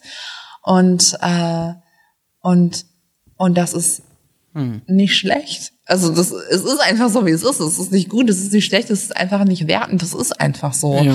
Und ähm, dann irgendwann ähm, dachte ich mir auch so, ja, Laura, du warst immer, du hast dich immer gemocht, du hast deinen Körper immer gemocht und ich mag meinen Körper auch heute noch und wie er gebaut ist und äh, wie er aussieht. Er sieht anders aus als andere Körper, ähm, aber das darf er einfach auch, weil mhm. er hat diese Gene, die er hat und diese Gene bestimmen halt das Aussehen meines Körpers und dann darf er das. Ja. Also mir ist das aufgefallen, weil du in, ähm, auch einmal schreibst, ähm, ich möchte akzeptiert werden, so wie ich bin, ohne dass ich mich für meinen behinderten Körper rechtfertigen ähm, oder gar schämen muss. Und da ist mir nur aufgefallen, ähm, dass vielleicht ja aber auch die Sprache trotzdem noch so durchscheinen lässt, dass dass man da trotzdem immer wieder darauf hingewiesen wird, weil du hast nicht geschrieben, dass ich mich für meinen Körper schämen muss, sondern für meinen behinderten Körper schämen muss. Also, ähm, dass es schon immer irgendwie noch eine Eigenschaft ist, die, die irgendwie zumindest ja so, so relevant ist, dass man es ext nochmal explizit äh, erwähnt. Ja, genau, weil ähm, mein Körper ähm, ist eben behindert ähm, auch oder, oder geprägt durch diesen Gendefekt, was unterschiedliche ähm, Behinderungen im Alltag einfach verursachen, verursacht. Und, ähm, und ähm, ich finde dieses Wort behindert äh, in dem Sinne, oder ich möchte es ganz einfach bewusst nicht als, als abwertend äh, mhm. benennen oder interpretieren ähm, oder definieren. Mhm. Und das ist mir nur mir persönlich, egal was die Politik sagt, egal was ähm, andere Leute sagen, es ist nur mir selbst wichtig, dass ich in den Spiegel schauen kann und äh, sagen kann, ja, dein Körper ähm, ist ein behinderter Körper und ähm, aber quasi und als Anerkennung nicht, ähm, um, um, es zu ignorieren, sondern äh, ne, also man könnte ja jetzt sagen, ich verzichte darauf, das eben irgendwie explizit auch für mich persönlich zu sehen, aber das wäre eher ignorieren oder der, der Versuch, es zu ignorieren, was im, im Alltag eh nicht gelingt, sondern mhm. eher, eher eine Art zur Akzeptanz, für einen ja. zu sagen, also ja, ich bin behindert oder mein Körper ist behindert, aber das ist eben nichts Negatives, sondern ähm, ne, ich nehme das an. Okay. Ja. Hm? Genau, genau so ist es. Ich sicher, du hast in ein Buch gekritzelt mit Kugelschreiber. Ich mir Notizen gemacht. Hier. Ja, ich mir richtig Notizen. Unter anderem, ähm, und das ist nämlich etwas, ähm, das ist mir auch schon aufgefallen, das ist ein Problem. Ich weiß nur noch nicht so richtig, wie wir das ändern können. Und zwar ähm, nochmal auf, diesen, auf diese Ärzte zurückzukommen. Mhm. Ähm, weil du nämlich sagst, dass es sehr, sehr schwer fällt, Behinderung quasi nicht als etwas Bedrohliches, Schlechtes, ähm, Verängstigendes zu sehen, wenn eben schon Ärzte direkt irgendwie anfangen, das zu werten. Und ich glaube, es sind nicht nur Ärzte, sondern es tun alle anderen auch. Das tun ob es, alle ob es, ob es Lehrer sind, ja, aber ja. prägende Personen. Also es gibt ja. im Leben so, so einige Berufe oder, oder Personen, die man nicht persönlich kennt, die man vielleicht nur einmal sieht, vielleicht auch öfters mal, ja, aber die, die irgendwie trotzdem prägend sind, weil sie von ihrem Berufsbild her, von ihrer Person her irgendeine Art von Autorität, manchmal ja vielleicht auch Weisheit, ja, also nicht umsonst sagt man ja der, der, der Gott in Weiß oder so, ja, der hat Erfahrung, der weiß, wie sich so etwas entwickelt und wie so äh, Patientenprofile äh, sind oder so, ja, du verdrehst die Augen. Ja, aber das ist ja trotzdem das, was zum Beispiel wahrscheinlich bei deinen Eltern ja vielleicht dann im ersten Moment erstmal ankommt, was ja auch völlig in Ordnung Natürlich, ist und, und normal ja ist. Eben. Nur, ähm, das macht es ja extrem schwierig, weil eigentlich, was wir ja bräuchten, ist ja gerade bei jungen Menschen, die so eine Diagnose bekommen, ähm, eigentlich etwas Empowerment, also etwas, äh, wie ist denn das deutsche Wort für Empowerment? Äh. Empowerment. Auch das deutsche Wort ist Empowerment. Ja. Das ist, äh, wie heißt es? Ähm, eingedeutscht. Ja, Oder? heißt es mit Sicherheit ein deutsches Wort. Jedenfalls, äh, äh, genau, also ihr, ihr, wisst, was, was ich meine. Also wir, wir müssten ihnen eigentlich äh, Mut machen und zu sagen so, hey, nee, also äh, klar, du wirst auch irgendwie Schwierigkeiten haben, aber das haben irgendwie andere Menschen auch, halt aus irgendwelchen anderen Gründen. Ähm, aber es ist alles Tutti irgendwie. Ähm, und das auch gerade den Eltern zu vermitteln. Ja. Ja, ich glaube auch, dass, ähm, also weil du gerade von prägenden Personen gesprochen hast, ich glaube, dass Eltern einfach die krass prägendsten, prägendsten ja, hm. äh, Personen sind, äh, die man in dieser Zeit einfach haben kann. Und ähm, ja, vor allem wenn man seinen Eltern sehr nahesteht, so wie ich das eben äh, immer getan habe, vor allem meiner Mutter gegenüber. Und dass dort eben, ähm, dass das, ja, dass man dort einfach irgendwie Eltern erreicht, die ähm, ja erstmal äh, äh, schauen müssen, äh, wie ist eigentlich jetzt so die die Umgangsform äh, mit der Tatsache, dass mein Kind eine Behinderung mhm. hat oder krank ist, auch whatever. Ähm, ich glaube, dass das Oh, ich glaube, dass das ein ganz großes Problem auch ist. Mhm. Ja, weil sich zum Beispiel die Verunsicherung der Eltern, die ist ja normal von Anfang Kinder lernen halt von den genau, Eltern, genau, ne? Die gucken sich halt alles ab. Ja. Genau, und wenn die schon zu dir sagen irgendwie, uiuiui, ich weiß jetzt auch nicht so richtig, was wir machen und das wird alles ganz schwer und dein Leben, eieiei, äh, dann überträgt sich das quasi. Und wenn sie dann auch noch anfangen mit diesem, ich pack dich in Watte, also bloß irgendwie keine negativen Erfahrungen oder so, ähm, die kennt man übrigens auch, solche Menschen mit Behinderung, ja. Und dann mhm. denkt man sich immer, oh Gott, äh, also man weiß dann auch, dass es oft an den Eltern liegt. Und wenn man die dann trifft, wundert man sich auch nicht mehr drüber. Ja. Aber ähm, das ist echt, echt schwierig. Oh, oh ein Telefon klingelt. Oh, ähm, das ist äh, der Mann. Dann man, der kommt gerade von der Arbeit und dann ruft er immer an. Dann, dann machen wir mal kurz hier Schnitt. Willst du dran gehen oder Schnitt? Wir waren gerade bei der bei der Frage tatsächlich, ähm, wie wichtig Eltern ähm, sind. Und ähm, ja, ähm, also ich glaube, glaube auch, dass es extrem wichtig ist, dass man eben dort kein negatives Bild prägt. Und äh, das, das finde ich schon so schwierig. Wenn, wenn schon Menschen mit Behinderung selber damit aufwachsen, quasi von einem negativen Bild mit Behinderung, und das nicht bei wenigen dazu führt, dass sie dann auch tatsächlich danach leben. Ja, also es, ich habe so immer das Gefühl, es ist manchmal echt 50-50, ähm, wie sich so etwas entwickeln kann. Ähm, dann weiß ich halt, oder dann, dann fällt es mir sehr schwer, mir vorzustellen, wie wir das auf absehbare Zeit auf eine gesamte Gesellschaft übertragen können. Aber vielleicht hast du da positivere Gedanken als ich. Ich werde ja sowieso übrigens ständig in meinem Podcast daran erinnert, dass ich eine zu negative Sicht auf die Welt habe. Super geil. ähm, ähm, ich mag ja persönlich äh, deine Sicht sehr, sehr gerne. Ähm, äh, vor allem so auf, auf den Social Media Kanälen, äh, wie du sie so äh, kundtust. Ähm, und ich bin einfach nur so ein, eigentlich bin ich ein ähm, 70-jähriger frustrierter alter Mann, der aus dem Fenster schaut. Und genau ähm, das. Aber im, im, im Körper eines 26-Jährigen. Ja, genau das, genau das ist perfekte Beschreibung. ähm, ich hätte es nicht besser formulieren können, genau so ist es und ich mag das. ähm, was hast du mich jetzt gerade gefragt? Ja, aber das Problem ist, ich weiß nicht, ob ich mich damit mag, das ist aber nur eine andere Frage. Ähm, äh, ja, ob du ein positiveres Bild ähm, quasi hast oder ob du ah. Mh, ähm, also ich meine, wir alle tun natürlich viel dafür und, und versuchen ja auch dieses ähm, Bild irgendwie zu drehen. Ich bin mir aber manchmal nicht sicher, ob wir an der richtigen Stelle ansetzen. Also, ähm, weil, oder ob es überhaupt gelingen kann. Also ich meine, es gibt ganz andere Minderheiten, die noch viel, viel früher vielleicht angefangen haben oder auch die Möglichkeiten bekommen haben, für sich selber zu sprechen, ihr, ihr Bild in der Gesellschaft zu ändern ähm, und die vielleicht immer noch äh, hunderte Jahre von später ähm, teilweise immer noch mit Vorteilen behaftet sind, Schwierigkeiten haben. Also wenn wir uns irgendwie, äh, ich meine, hallo, Frauen irgendwie, 50 Prozent der Gesellschaft irgendwie haben immer noch krasse Nachteile, werden diskriminiert. Ähm, so und, und wir sehen, wie fucking schwer das ist, im Jahr 2018 dort teilweise Ansichten zu ändern. Ja. Ähm, und dann sprechen wir hier über Menschen mit Behinderung, die, ähm, wo ich erstmal pauschal sagen will, ist halt noch schwieriger. Ein kleinerer äh, betrifft weniger Personen, die im Gegensatz zu Frauen wahrscheinlich noch abstoßender sind in der Öffentlichkeit, deswegen es dann nochmal schwieriger fällt. Ähm, und da fehlt mir dann so manchmal, manchmal die Hoffnung. Ich weiß nicht, ob du das anders siehst oder ob du da Ideen hast. Hoffnung. Oh, ich glaube. Oder ist das eigentlich schon? Ist das? Das ist übrigens auch noch was. Kurz bevor ich dich, äh, bevor du gleich antwortest. Jetzt kommt's. Äh, überhaupt, dass man von Hoffnung, äh, egal wenn jemand anfängt mit von Hoffnung zu sprechen, ist negativ. Ja klar, es kommt ja aus einem negativen. Ne? Und ja, da ist auch die Frage, braucht man da, braucht man da eine andere Sichtweise? Braucht man, kann man, äh, kann man quasi ähm, ausdrücken, dass man eine positive Veränderung in der Zukunft haben will, weil die aktuelle Lage halt Mist ist? ohne das Wort hoffen zu, zu gebrauchen, um eben irgendwie sowas, weißt du, so, eine, so ein positives Storytelling dahinter zu haben. Hm. Ha. Hm.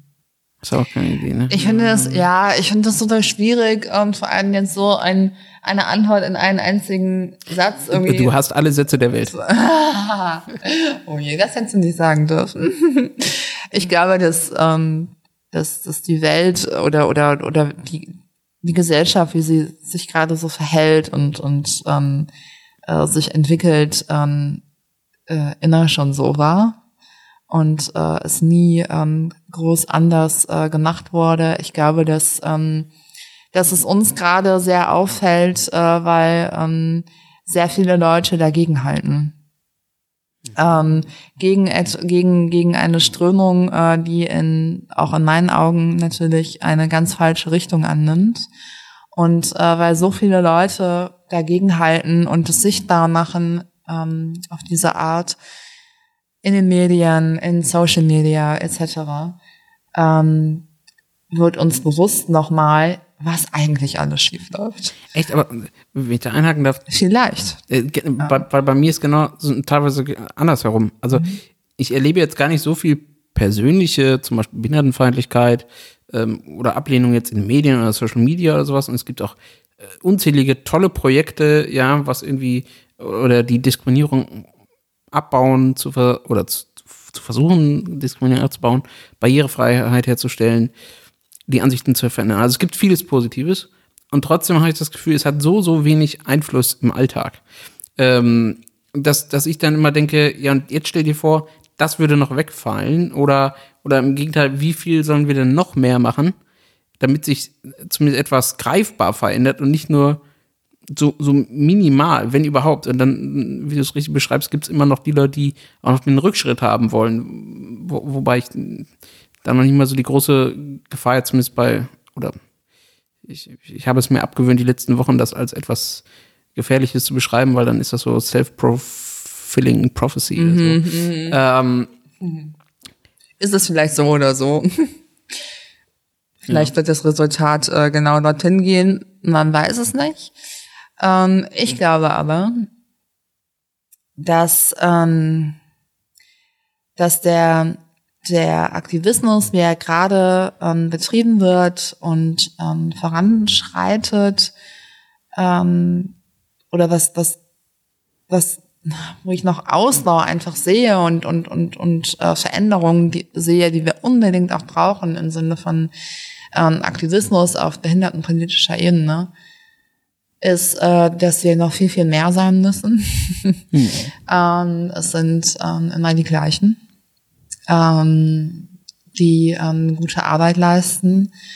Ähm, Michael Ariens, Roll Krauthausen, ähm, um nur zwei Typen zu nennen und ähm, äh, dass, dass, dass das auf, auf, auf, auf, auf ganz wenigen Leuten ähm, äh, ähm, lastet und, und dass nur sehr wenige Leute diesen, diesen Gang einfach gehen und, und diesen Kampf da vorne austragen, ähm, das kann nicht sein, weil mhm. auch irgendwann sind diese Leute ausgelastet und ähm, oder oder zu alt oder haben keine Lust mehr, was auch immer. Oder ähm, sieht scheiße aus. Und äh, oder das. und deshalb ähm, finde ich, ähm, sollten wir uns auch mal darauf konzentrieren, ähm, mehr ähm, behinderte junge Aktivistinnen mm. und Aktivisten heranzuzüchten. ähm, ja, so eine, Akad äh, so eine Schmiede, äh, Aktivismus-Schmiede. Ja, Genpol. Wir nehmen einfach all unsere schlechten Gene, ja, und äh, äh, pflanzen uns fort. dass wir den, ja. ja, dass wir den, den Bestand von Behinderungen so weitergeben ja, und sichern. Okay. Ja, steile, das ist freakig. Steile, steile das ist, ja, genau. Ja, das, das erinnert jetzt schön. eher an so einen Plot für so einen Horrorfilm. Ja, ist auch super. Die schlechten Gene pflanzen sich fort. Und dann ja. haben wir Walking, Walking Dead.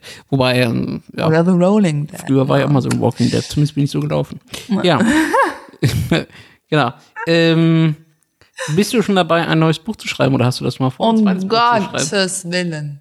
Um Gottes Willen. Ich kann allen Leuten nur davon abraten, jemals ein Buch zu schreiben. Deswegen mache ich einen Podcast, weil ich dachte, sprechen ist einfach als schreiben. Ja, es ist der größte Krampf, äh, den man haben kann äh, oder sich antun kann. Und ähm, ich ähm, Aber dafür hat man hinterher tatsächlich ein tolles Produkt. Und wenn ich mal schleimen darf, also ähm, das Buch ist wirklich zu empfehlen.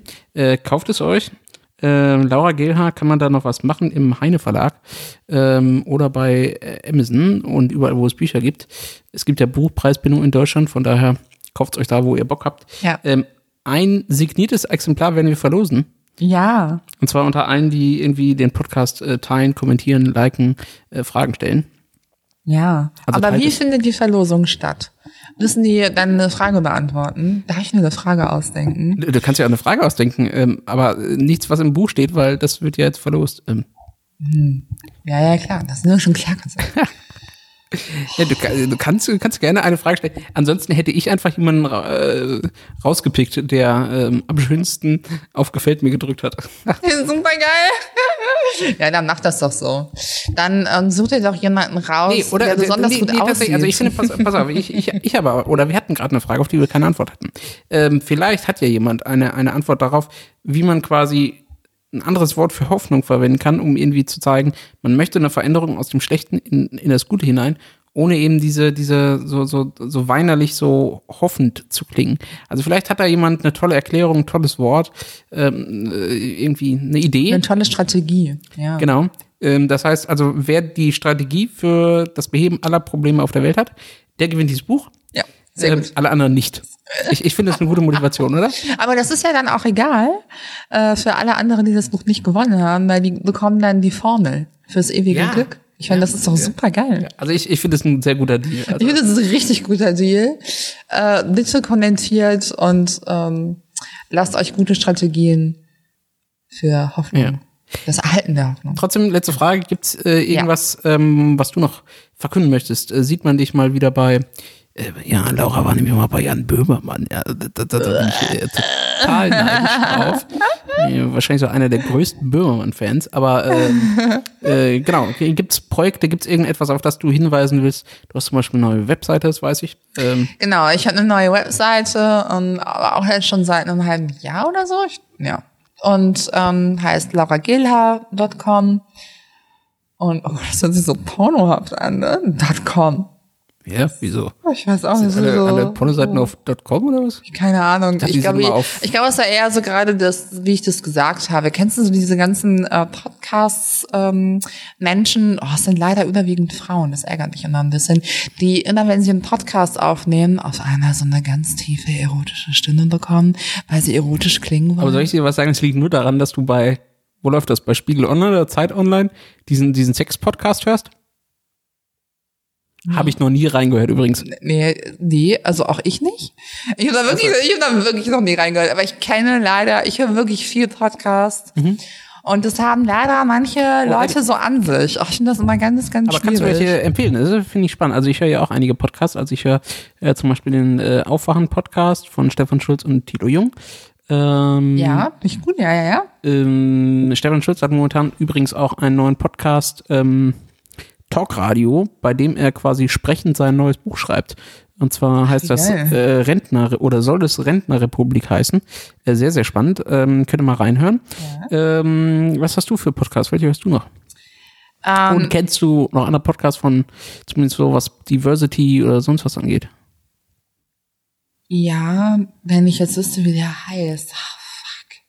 Verlinken wir alles hinterher in den, Ja, genau, den Show genau. Ich suche das, ich recherchiere, ich kann super gut recherchieren. Nenn mich gar nicht. Ähm, und ähm, äh, verlinke das auf jeden Fall. Aber Aha. Moment, jetzt hast du dich verraten. Soll ich dir sagen, wo, wo du dich verraten hast? Pass auf, Lass es gibt eine raten. Stelle im Buch und da beschreibst du dein Treffen mit äh, einem Typen beim Arbeitsamt oder Jobcenter Ja. und du nennst die Raumnummer.